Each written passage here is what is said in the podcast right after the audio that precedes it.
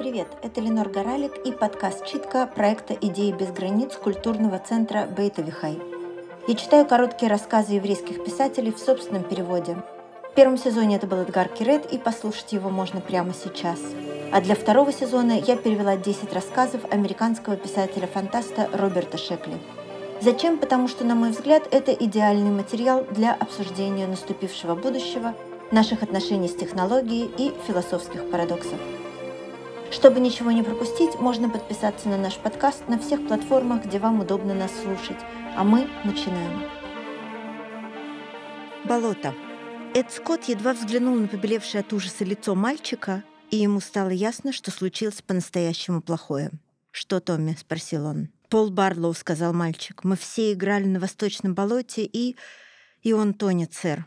Скотт знал, что нельзя терять ни секунды. Только в прошлом году двое мужчин погибли в предательских трясинах Восточного болота. Сейчас этот участок был обнесен забором, и детей предупредили об опасности. Но они все равно там играли. Скотт захватил длинный моток веревки из гаража и пустился бегом. Через 10 минут он уже здорово продвинулся вглубь болота. Он увидел шестерых мальчиков, стоящих на травянистой полоске твердой земли. Еще в 20 футах от них, посреди гладкого желтовато-серого пространства, он увидел Пола Барлоу.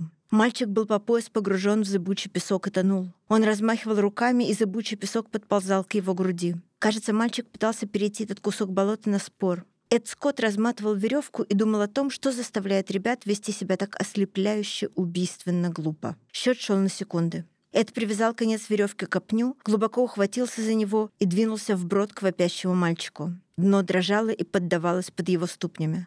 Скотт думал, хватит ли у него сил вытащить на поверхности себя и мальчика, но первой задачей было вовремя добраться до пола. Скотт подошел к мальчику, уже погрузившись по самую шею, на расстоянии пяти футов. Крепко сжимая веревку, он продвинулся еще на фут, погрузился по пояс, сцепил зубы, подтянулся к мальчику и почувствовал, что веревка провисла. Он завертелся, пытаясь удержаться на поверхности, пока болото засасывало его все глубже и глубже, покрывая его груди, шею, заполняя его вопящий рот и, наконец, покрывая его макушку.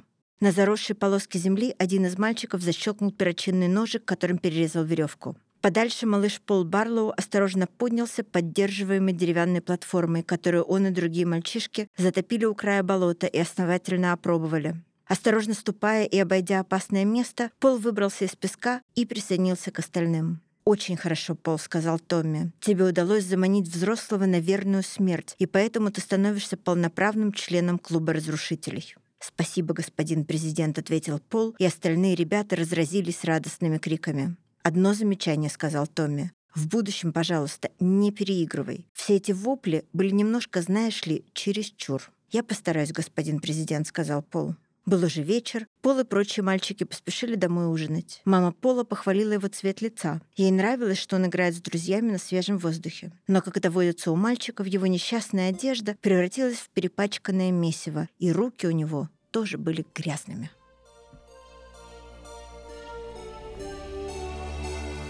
Это был подкаст «Читка» проекта «Идеи без границ» культурного центра Бейт Авихай.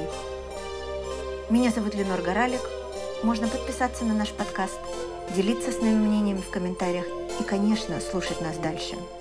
Мы выйдем в следующий раз через неделю. Спасибо вам большое.